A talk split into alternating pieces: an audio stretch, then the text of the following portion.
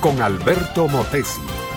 Una respuesta práctica a tus interrogantes sobre tu vida y los problemas del mundo moderno. Las calles de esa sonada ciudad estaban frías. La nieve había caído toda la noche. Los pedazos de hielo colgaban de los techos y parecían estacas pendientes para caer sobre alguien.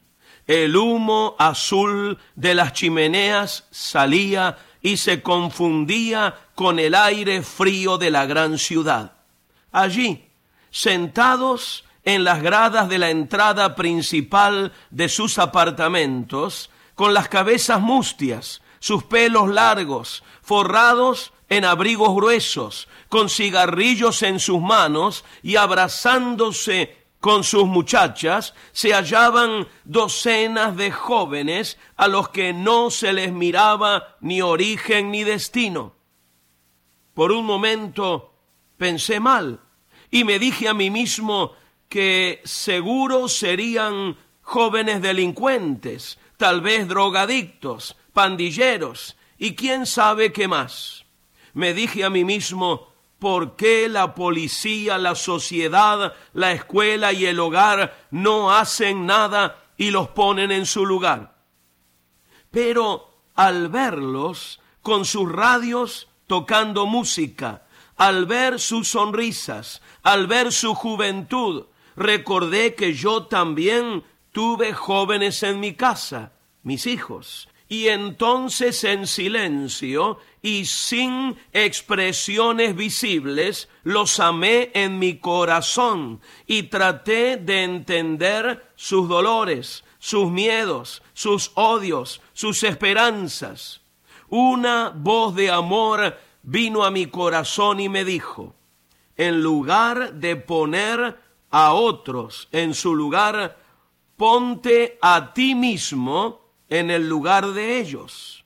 Recordé aquella famosa frase de los nativos norteamericanos.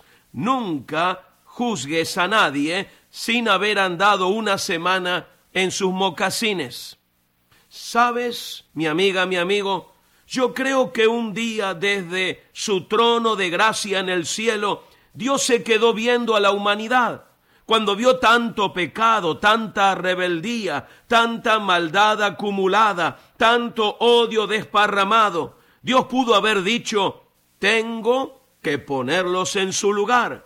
Y ese lugar, naturalmente, lógicamente, es la muerte eterna. Pero no, Dios no hizo así. Al contrario, Él se puso en nuestro lugar. La Biblia dice que Jesucristo, el Hijo de Dios, no estimó el ser igual a Dios como cosa a que aferrarse, sino que se despojó a sí mismo, tomando la forma de un esclavo, hecho semejante a los hombres, y estando en la condición de hombre, se hizo obediente y se humilló a sí mismo hasta la muerte y la muerte de una cruz. Él se puso nuestros mocasines. Él anduvo en ellos por treinta y tres años. Él murió en nuestro lugar. Ahora falta que tú también, mi amiga, mi amigo, hagas tu parte. Eso es tomar tu vida como es, con toda tu crisis, tu dolor, tu fracaso, tu sueño, tu ideal, tu pecado, tus debilidades y ponerla de una vez para siempre en las manos transformadoras de Dios. Él te recibirá con brazos abiertos, te dará perdón de tus pecados y le pondrá un propósito nuevo a toda tu vida. Este fue Un Momento con Alberto Motesi. Escúchanos nuevamente por esta misma emisora. Educación que transforma.